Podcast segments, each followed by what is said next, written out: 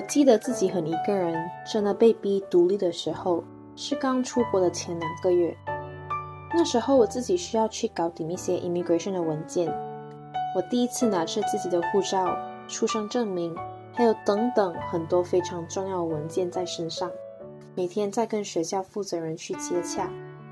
这个关系到我自己在一个国家的 living status，非常正式、非常重要的一个程序，是我第一次差不多没有成年人去协助我处理的事情。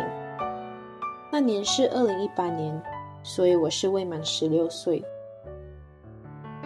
我记得自己很无助的时候是那时候我一个人去 immigration office，因为自己的粗心，其中一个文件遗漏了，导致我整个申请被拒绝。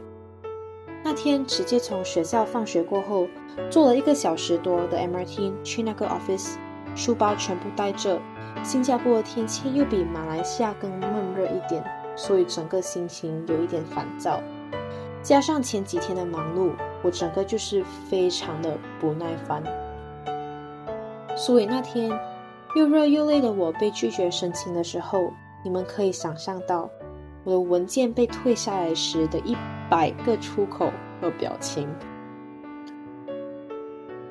最后，我是带着我非常繁重的东西，一个人回去我住的地方。我记得我还在我们家里群组讲了这件事，结果没有被安慰到，反而还被讲了一下，就是被说这些东西都要自己负责之类之类的话。虽然这个事实没有错，但是。当下，我相信我自己是有小小生气了一下。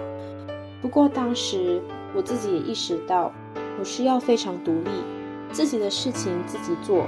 讲这么多，最后还是自己做。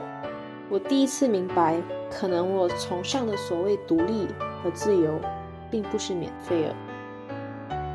后来啊，在我情绪非常不稳定，每一天都在抱怨，每一天都讨厌自己不开心，讨厌自己的生活的时候。我的妈妈就最后妥协，提议我改变我的生活方式。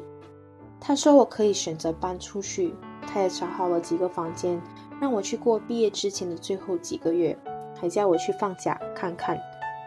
那时候她打电话跟我说的时候，我就突然间被点醒了。我就觉得，可能好像不需要妈妈的关心，让我在那时候想，其实我还没有到那么严重，我还可以。这个月过了就好，我一定会更好。理智的我认为这个钱根本就花的不值得，但是他们愿意花的这个行为，已经足够让我知道我抱怨的那些东西真的有人在听，而不是我只是随便讲讲，他们说了一句话就没有了的事情。我觉得任何人给的关心还有温暖，虽然可能不是自己要求的，却恰恰是我们大家需要的。我就发现，其实我觉得，如果那时候我申请被拒绝的时候，我家里人说啊，我需要我帮你吗？什么什么的，我就算再烦躁、再无助，我也会告诉他们，我可以自己做。很多时候，我知道自己就算再无奈，我也不是真的想要去依赖别人，我只是想要有一个人把我所有的不好想法吸收后，再给我一次机会去选择需不需要帮忙。你的主动推荐自己帮忙，或主动给予解决方法的行为，只不过是让我知道，OK，你有真心听到我说的话了，有真的想办法去关心我。我知道你有这个心就好了。我知道我自己的身边有人就好，其他的那些闹心事，我相信我最后也可以处理。毕竟最后，不是我的爸爸妈妈，不是我的弟弟妹妹，不是我的这个那个朋友去帮我过生活。我认为，我们大家都一样，我们一样都需要被聆听，我们一样都需要被关心。